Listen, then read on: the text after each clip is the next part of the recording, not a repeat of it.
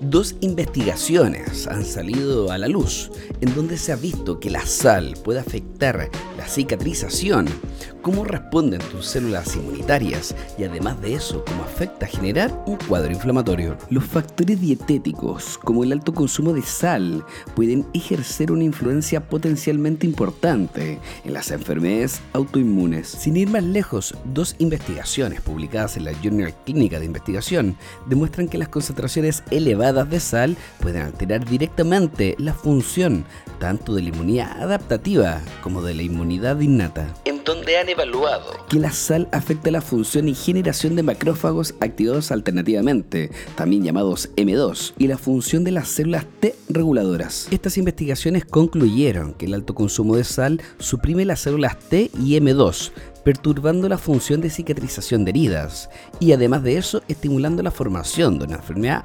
autoinflamatoria.